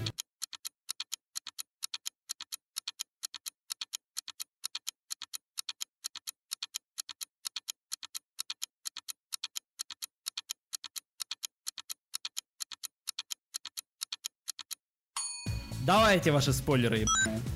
Ну так вот, сходили мы с Андреем на Шазам, за жопу друг друга полапали. Я не хочу сказать, что это какой-то омерзительный фильм, что это провал студии DC. Нет, ни в коем случае. Конечно, блядь, омерзительно, когда вы друг друга за жопу лапаете. А мне нравится. Понятно, мне что тебе тоже нравится, нравится. же, как бы, да. Да ты завидуешь, что тебя за жопу никто не лапает, вот и А вот и все. лапает. Я в Москве живу, знаешь, здесь в метро пока проедешься, вот эти вот 40 минут до работы, тебя знаешь, как облапают? Просто у меня накопилось за фильм достаточно много претензий, и одна из моих главных претензий это как Закари Ливан, как его зовут? Левай. да, Закари правильно? Левай. Закари Ливай, Закари да. Левай, да. Закари Ливай. Мне очень не понравилось, как он отыгрывает подростка. Мне вот прям хочется промотать. Ну, ребят, серьезно. Вот мы смотрим на главного чувака, на Билли Бэтсона, и пацанчик актер, ну он прям отлично играет. Он играет прикольно. И не подростка Дигроса, а такого достаточно, ну, чуть-чуть флегматичного, может, подростка, а не по своим годам серьезного, потому что ему пришлось в жи- с жизни хапнуть такого говнеца. Чуваку 14 лет, но он но он чуть взрослее, чем 14 лет по-разному, вот как я это понял. И когда он превращается в взрослого мужика, взрослый, блядь, мужик отыгрывает так, как будто ему лет 6. Вот эти вот непонятные гримасы такие... Мне Слушай, очень не понравилось. но- Я, я не вижу корреляции между Билли Бэтсоном и вот этим взрослым чуваком. Вообще Я могу не с тобой вижу. поспорить в этом плане, потому что, ну вот представь себе, тебе 14 лет, а, у тебя в жизни полный, полный щит, полное дерьмо, да, ты там 23 раза, по-моему, сбегал из приемных семей, да, или сколько там, там раз, ну до хрена, короче, сбегал, да, А, ты там, учитывая вот эту вот историю с тем, что он заблудился на этой ярмарке, да, вот это вот, это же очень грустно поначалу. В конце-то фильма понимаем, что мать сука, да, но как бы это изначально Мразь ебаная. изначально немножечко угадывалось, потому что ну, не, не- складывалась история, которую рассказывал Билли с реалиями. Ну, типа, все же понятно, ну что, ребенок потерялся на ярмарке, его взяла полиция. Ну, Ну, чё, понятно, мать? что он, да, что нашли бы мать, конечно, нашли, бы бы. мать, да. Вот. э, И вот э, после всего этого дерьма тебе дают вот эти вот суперспособности вдруг. Ты когда превращаешься вот в этого здоровенного мужика, наделенным пулей непробиваемостью, у тебя молнии из пальцев, ты летаешь там, ты быстро бегаешь, да, у тебя этот восторг и непобедимость, ты себя не чувствуешь больше этим 14-летним пацаном. Ты уже, ты имеешь вот эту силу, ты когда вот 14-летний пацан, там же это прослеживается на протяжении всего фильма, он слаб из-за того, что его, у него нет семьи, и ему резко дают огромную силу, когда он сильнее всех людей, и он сразу такой, ага, и он просто как бы кайфует от нее и теряет голову. И это, кстати, один из лейтмотивов, э, собственно, вот этих отношений с братом его приемным коллегой, когда он говорит, да я суперсильный, хуль тебе надо, блядь. Вот, поэтому, как бы, на мой взгляд, все, очень органично. Я не грешу на символизм, я не грешу на то, что нужно сыграть удивление, нужно сыграть растерянность, нужно сыграть восторг, но мне просто не понравилось, как э, Закари это отыгрывает. Выражение вот этого умственно отсталого чувака, может быть, мне просто не нравится этот актер, возможно, мне он еще Селвинов и Бурундуков не нравился, но он отыгрывает, ну, блядь, как умственно отсталый, на мой взгляд. Слишком вот это вот восторженное ебало, слишком не проработали мимику, на мой взгляд. Я не верю в то, что он 14-летний пацан. Я в фильме верю в то, что он блядь, умственно отсталый взрослый. Чего могу сказать со своей стороны? Я ближе, наверное, все-таки к позиции Димы, потому что Закари Левай действительно отыграл вообще, по-моему, из всего актерского каста лучше всех в этом фильме. Потому что, ну, он вжился. Он вжился. Э, Я просто не представляю, насколько это тяжело, когда ты взрослый дядька, пытаться отыграть подростка. И вот, на мой взгляд, как раз у Закари это удалось. Потому что, блин, смотря на него, ты веришь. Ты веришь, может быть, действительно там он кажется чуть глупее, да, чем Билли Бэтсон, да, в своем обличии 14-летнем, но тем не менее не портит общую картину, на мой взгляд. Потому что действительно смотришь, и ты видишь и веришь. Знаете, как человек, который знает, как отыграть подростка, когда ты дядька. Ну, просто, знаете, есть одна в метро история. Типа, «А хочешь сыграть подростка? Я такой думаю, до зарплаты еще две недели, что бы и не сыграть. Понятно все, короче. Да. А, Кстати, к вопросу от, об отыгрыше. А, В фильме же есть офигенная сцена, когда они приходят в магазин и пытаются купить пивка, да, и он такой, мне нужно ваше лучшее, самое вкусное пиво. И там эта мама такая, и он такой, ага, и пошел. Это Такой топовая, типа взрослый без палева. сцена Там есть была, блуперсы. она, она мне понравилась. Нет, по шуткам, по шуткам действительно неплохо. Мы сидели с Андреем и посмеивались периодически, потому что ну шутки были классные, прям охота поржать. И, и во, всем, и во всем зале ржали, в принципе. Просто в, в общем и целом мне бы хотелось ну, чуть больше серьезности, наверное, от Закари. Чтобы осталась и детская непосредственность, но и и взрослая какая-то, не знаю, я, я остался не очень доволен. Но я не хочу сказать, что он прям совсем плохо отыграл, там, пидор. мне Да не ты хватило. пидор, мне кажется. Доебался ну, это- уже. Это, это не самое очевидное, до чего можно доебаться в этом фильме. Ну, я же рассказываю свои претензии. Это Не, так это одна из моих самых неужели у тебя главных больше нет претензий. Нет, у меня есть претензия. Все, погнали дальше. Ты жирный. Я? Это претензия к фильму? Сука, ты такая. А в кинотеатре ты не жаловался, блядь. А в кинотеатре темно. и не видно. Ну, Сука, капитаны, блядь, а. Короче, еще один момент, который мне, ну, очень сильно не понравился. Вот этот младший брат азиат. Сука, мне себе хотелось лицо фейспалмом разбить. Насколько он, блядь, стереотипичный азиат из Южного парка, из фильмов про 90-е. Вот этот маленький пацанчик-гений, который не расстается с телефоном, взламывает Пентагон. Сука, ненавижу эту хуйню, как будто, блядь, на фильм из 90-х сходил. Что могу сказать про общий каст вообще всей его семьи приемной новой? Вы вообще заметили, что это охуительный реверанс со стороны DC и Warner Brothers к толерантности? Да, Это же полный пиздец, там полный набор толерантности вообще, который только может, сука, быть.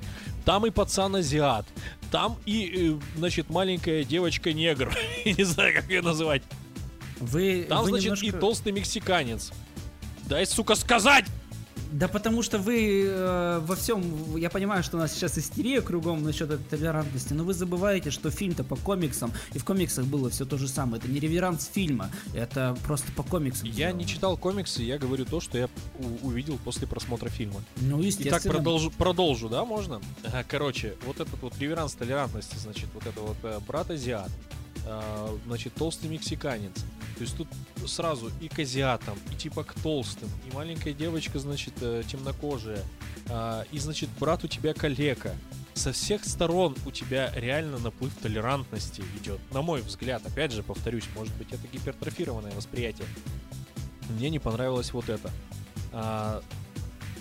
Есть что добавить по этому поводу, Илья? Ну, я тебе говорю, что... А, Илья, ты меня тоже никто не спрашивает. Смотрите, у нас дискуссия складывается, наверное, таким образом. Мы с Андреем высказываем свои претензии, а Диме, наверное, засылали денег, сука, а он с нами не поделился и сидит защищает. Ну, давай, короче, мы- мою позицию по толерантности, давай. Я еще Что раз говорю, было? это сделано все по комиксам прежде всего.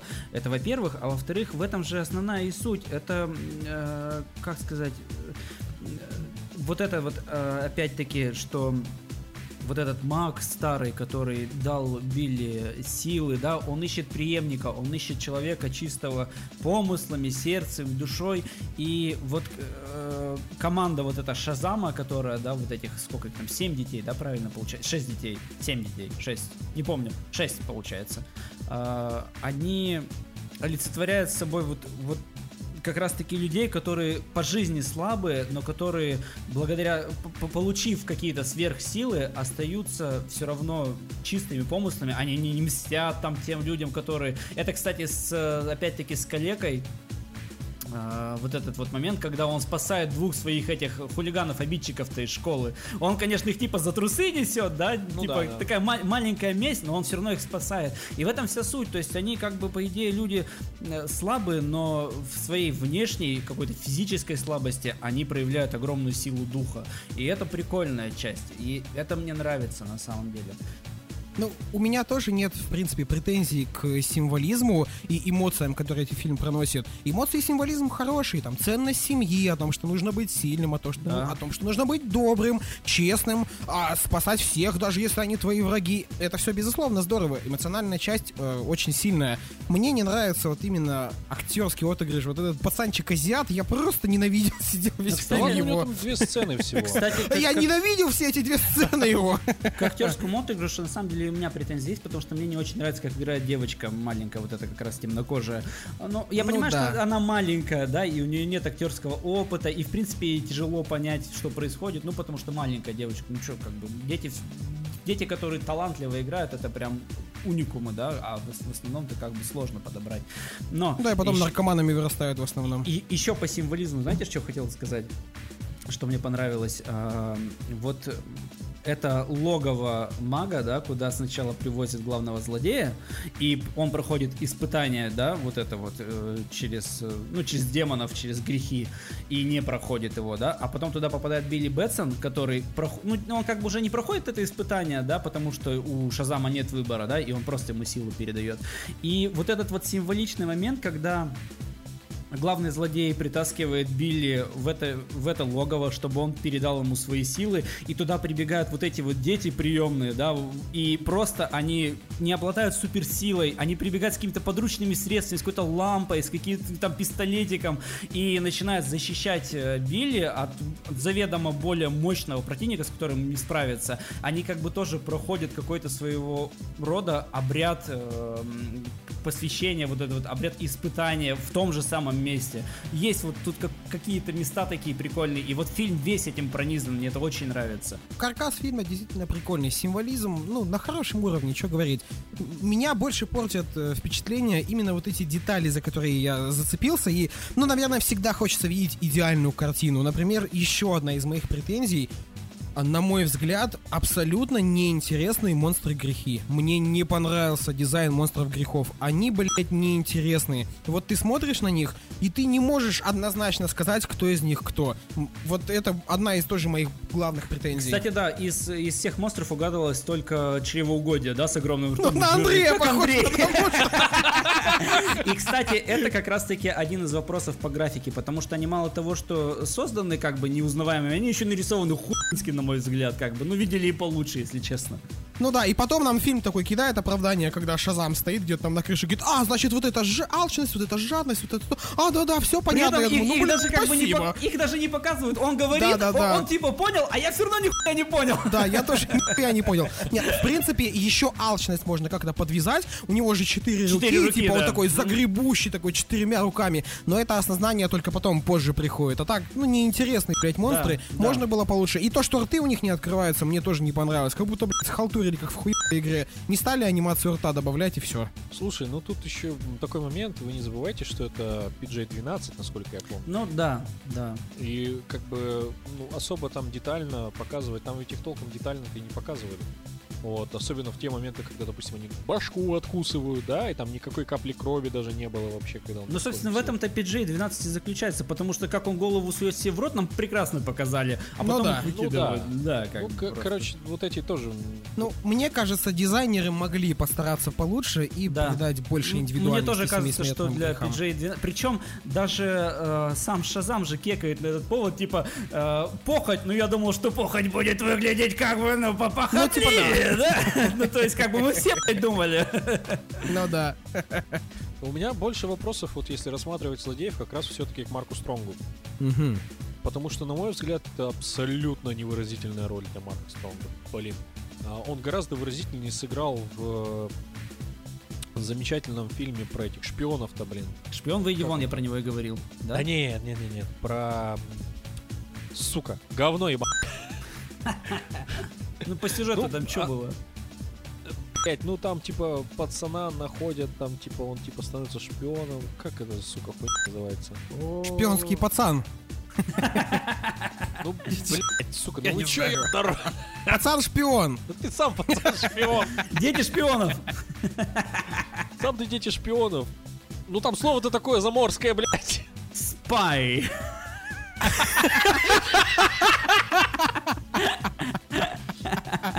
Ну там ателье у них. Кингсмен. Ателье по пошиву одежды. Кингсмен. А? Кингсмен. Кингсмен, да, вот. В Кингсмане он играет абсолютно второстепенную роль, какого-то всего лишь помощника. А, и там он отыгрывает, блин, в разы лучше, в разы прикольнее и запоминающийся, чем вот здесь вот. Здесь он вообще какой-то никакущий, блин, у него непонятная мотивация. Мотивация у него более непонятная- чем понятная. А вот я бы тоже хотел добавить про Хуйня мотивацию к непонятная. Андрею, да. Это какой-то бред вообще. Он посвятил свою жизнь какой-то хуйне, которую увидел в детстве, блядь, ч- ради чего, ради кого. То, что его там угнетают родители в детстве, там отец его не признает и так далее. Но это настолько, настолько тупая мотивация, на мой взгляд, для взрослого мужика, что, блядь, он уже хуй бы давно положил на этого отца. Можно я вставлю ремарку про мотивацию? Я тоже себе записал это как раз в шоу-ноутс. Да, у нас есть сценарий, мы серьезный подкаст. Мне тоже, мне мотивация э, главгада показалась слабой. Да, в детстве его угнетали в семье, брат с отцом были настроены против него. Но в итоге, когда нам его показывают во взрослой жизни, он же не опустившийся человек, он успешный, богатый мужик с кучей бабок, который вкладывает кучу бабла в исследования. И просто потому, что его в детстве там что-то задело, он решил, блядь, ёбнуть весь мир. Ну, на мой взгляд, мотивация слабовата, и из-за этого, наверное, тебе отыгрыш как раз и показался таким не очень хорошим. Мне не хватило мотивации. Фальшивый такой отыгрыш, как будто блядь, выдавливает из себя все это.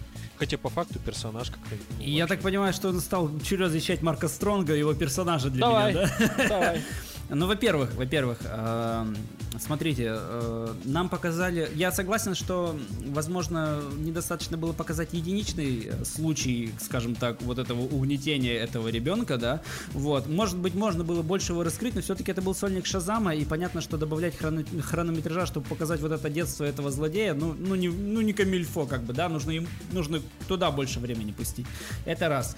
А во-вторых, там есть тоже такой замечательный, интересный момент, вот как раз таки развитие сюжета, самое начало, когда э, Марк Стронг, э, с- вот его персонаж, он собирает вот эти данные о людях, которые тоже попадали к Шазаму, которые тоже проходили испытания. И там очень много взрослых людей, которые даже как бы не верят в то, что это было, да. Такие, бля, там вот, типа, вот это, вот это, вот, да, там я записала на видео, часы у меня там с ума посходили. А, а Марк Стронг, он, его персонаж попал туда ребенком. Это произвело на него сильное впечатление. И когда... Это опять же та же самая история, что и с Билли Бэтсоном. Он точно такой же угнетенный ребенок. У него точно такой же щит, в, э, такое, такое же дерьмо происходит в жизни. И тут появляется какой-то маг и говорит, я тебе дам безграничную власть. Ты будешь просто офигенным. И у него сразу вау в голове. И эта идея, естественно, зас- это как вторая травма. У него была сначала травма, что его ущемляли, а теперь у него травма, что ему не дали этих сил, хотя вот они были. И, собственно, из этого его мотивация. Я считаю, достаточно мотивированный персонаж. Ну вот для меня вся эта мотивация нивелируется тем, что он и так успешный человек уже во взрослой жизни, причем достаточно, ну, взрослый человек. Сколько ему, интересно, лет нам по Шазаму, я не знаю. Ну, за полтос, наверное. Марку Стронгу-то явно много. Ну, Марку Стронгу много. Кстати, вот еще одну немножечко вспомнил такую претензию, ну, небольшую придирку. Актер, который играл отца главного Джон злодея, Глоуэр. он же, блядь, нихуя не изменился. Он какой в машине был, такой же и в кабинете директоров остался. да. Ну, ни капельки, блядь. Ну Думаю, да. нихуя себе Джаред Лето, блядь. Слушайте, ну э, это, мне кажется, классическая ситуация на самом деле э, по поводу Ну, это А, уже киношная магия, тут По-. Нет, нет, нет, нет, я не про не про то, что он не изменился, я про именно про то, что вы говорите, что он типа успешный человек и что бы ему выебываться. Вспомните э, фильм, написанный по книге Дэна Брауна вот с Томом Хэнксом, только который не ангелы и демоны, не Код да Винчи, а Инферно, последний фильм был. Э, И там тоже Если была... бы еще кто-то смотрел его. А я смотрел его. Там был главный злодей, который был тоже успешный человек, но у него, как у Таноса, была вот эта вот в голове идея фикс, что население Земли слишком большое, и его нужно уничтожать. Он э, был просто мультимиллиардером, он создал какой-то супервирус, и даже прямо в начале фильма погибает и- ради того, чтобы не раскрыли этот супервирус, и его план по уничтожению большей части населения Земли э, прев- ну, как бы свершился.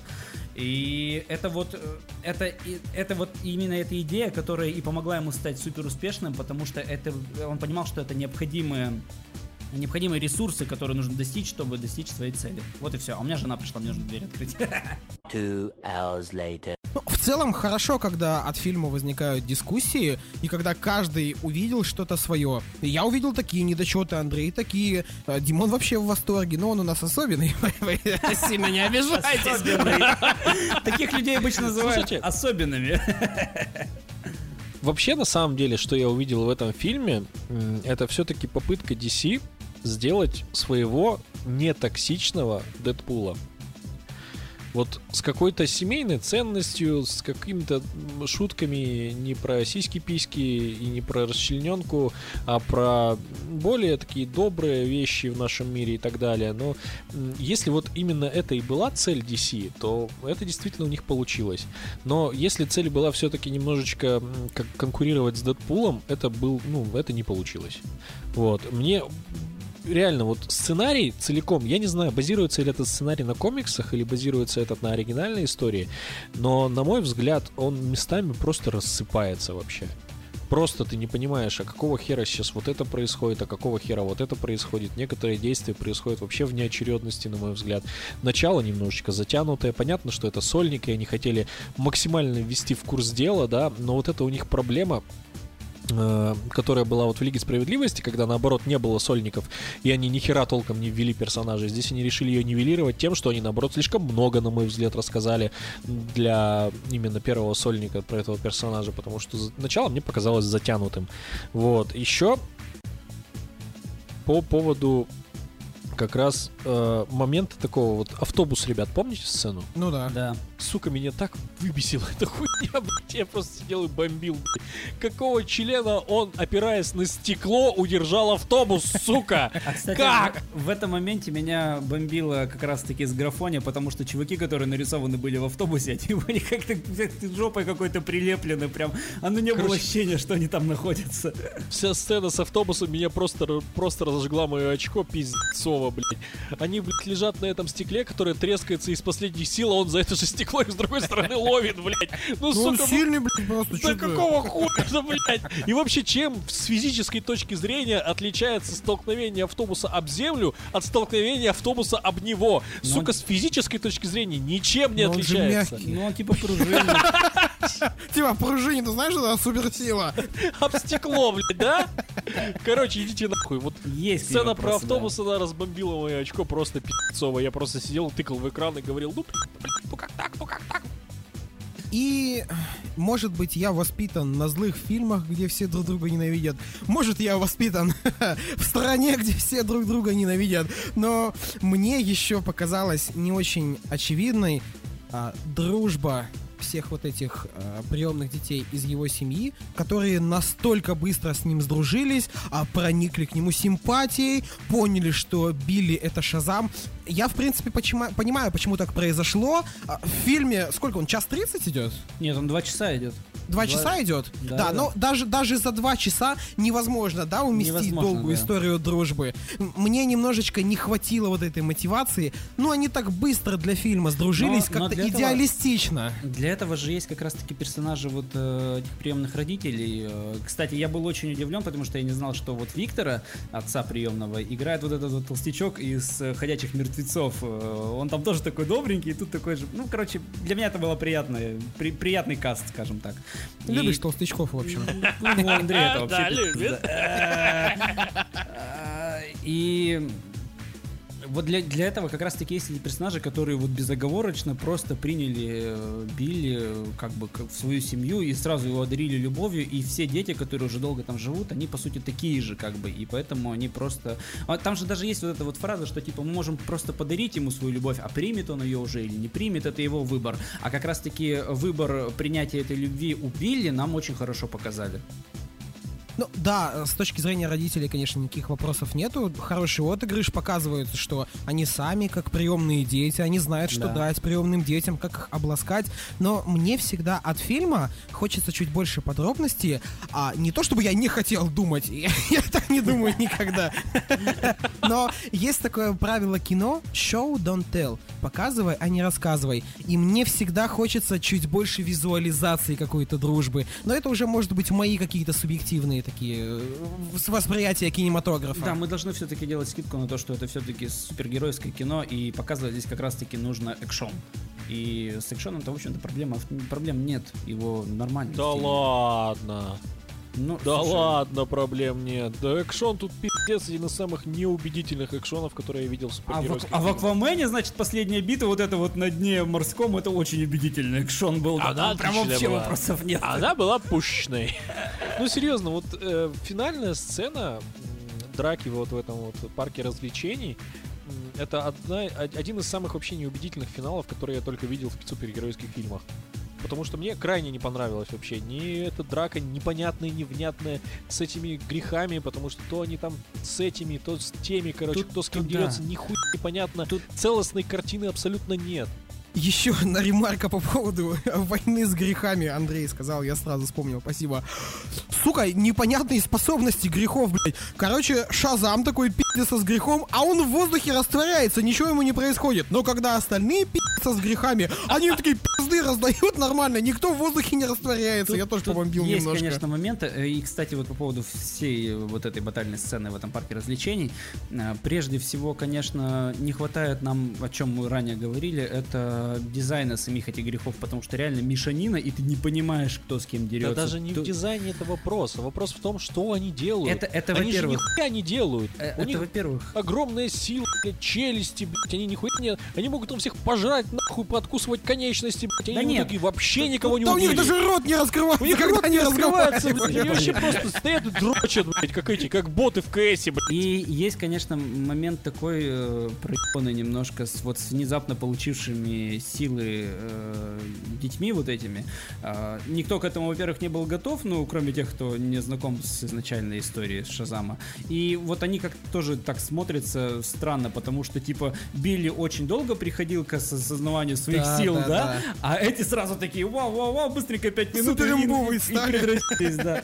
Это, конечно, Не, ну, да. справедливости ради, про- против таких имбецильных грехов, как бы, ты, ну, мне кажется, блядь, может просто без суперсил справиться. Я бы их сам Я запи***шил. бы взял там воздушку из этого тира и разъебал бы их всех, блядь. Да по-любому. Ну полная хуйня же, они вообще не представляют никакой опасности.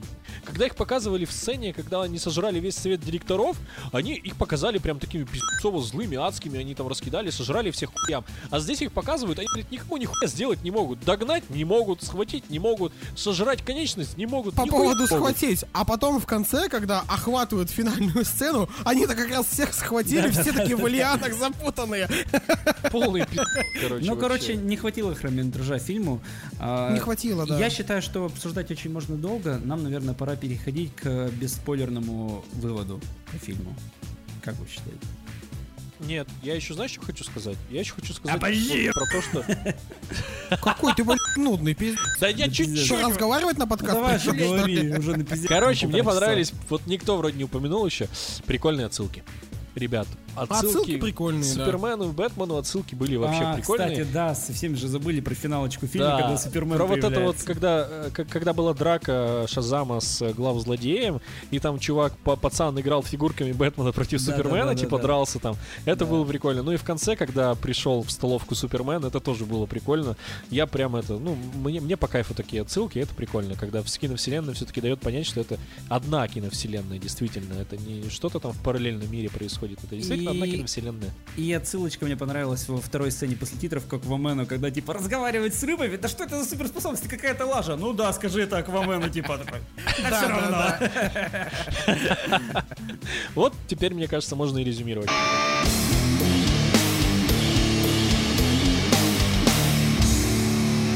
Ну, касаемо бесспойлерного вывода, я думаю, что каждый скажет свое мнение. Давайте я начну. Давай.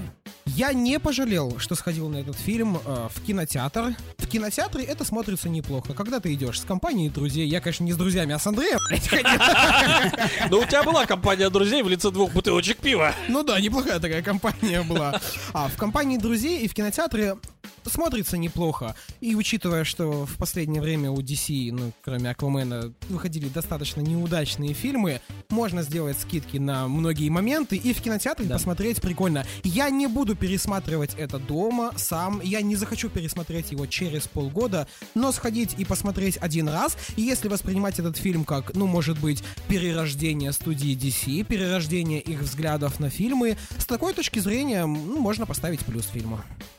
Я тогда продолжу. Э, Я как раз таки ходил один, потому что, ну, вы ходили вдвоем, я ходил один. Все, Ну и друзей у тебя, потому что нет. Да пошел ты.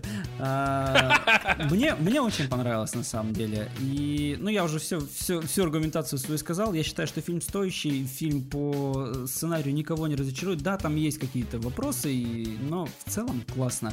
Да, действительно, больше типа одного раза на него ходить смысла нет. Я, скорее всего, пересмотрю еще дома, потому что мне понравился, ну, наверное, только один раз. А, а в целом, да, и еще, и еще, я обещал рассказать свою кекательную историю про то, как мы смотрели сцены после титров в этом фильме. И, кстати, чтобы вы знали, их там две, после короткой сцены, после коротких титров и после длинных титров, ну, как обычно. Так вот, мы посмотрели первую сцену после коротеньких титров и началась длинная сцена, а я ходил, чтобы вы понимали, утром, нас в зале было 8 человек всего, а, начинаются длинные титры, мы сейчас понимаем, что нам сидеть тут минут 5, наверное, ждать, заходит этот, э, видеомеханик, видеотехник и такой типа, ну чё, мотаем до второй сцены. И мы такие, ну давай. И он реально пошел, просто промотнул длинные титры. Супергерой, которого мы заслужили. Супергерой, которого мы зас- заслужили просто, да. И мы посмотрели быстренько сцену и удалились из зала. Это было шикарно, это было лучше. Ну вот, собственно, мои впечатления, да. Да, что касается моих впечатлений, я, наверное, соглашусь больше с Ильей, потому что фильм, на мой взгляд, одноразовый. Я не скажу, что это прям провал студии DC. Нет, совершенно нет. Это как раз эм, фильм, который настраивает студию DC на все-таки, наоборот, э, смотрение в будущее, то есть на ориентацию на Marvel больше. Э, Это очень четко прослеживается в этом фильме. И это нужный путь для студии DC, потому что весь нуар, которым они занимались раньше, мне кажется, должен уходить на второй план потихоньку. И Аквамен нам это доказал своим замечательным юмором. А, Поэтому Шазам для меня это тоже одноразовый фильм, на который я все равно советую посмотреть. Потому что в кино посмотреть действительно прикольно в компании друзей. Что касается, кстати, еще титров, мне понравилось буквально вот э, визуал э, вот этих вот коротеньких титров. Вот это вот, Да. как они, все там вот это вот анимация, там, ну, такой, можно сказать, мультяшные титры такие были. Там очень много приколов, вот если смотреть внимательно эти титры, э, будьте в кино, обязательно посмотрите эти титры внимательно, там очень много прикольных отсылок и кеков. Вот, все, на этом предлагаю обсуждение Закругляться? Шазама закончить. Да и, в принципе, И нам вообще- пора уже, да? Да, ну и, в принципе, нам пора. Короче, ребят, все, пора, пора нам закругляться. Уже и так на безделе на полтора часа. А, ждем ваши лайки, ждем ваши прослушивания. Обязательно расскажите про нас, если мы вам понравились, обязательно расскажите вашим друзьям про нас, чтобы они нас тоже послушали. Армия нашего диванного дозора росла, и мы вместе противостояли кекательным мышцам. От себя хочу добавить, хочу поблагодарить тех слушателей, которые уже с нами, которые слушают это до конца. Пользуясь А, случаем, Нам очень приятно.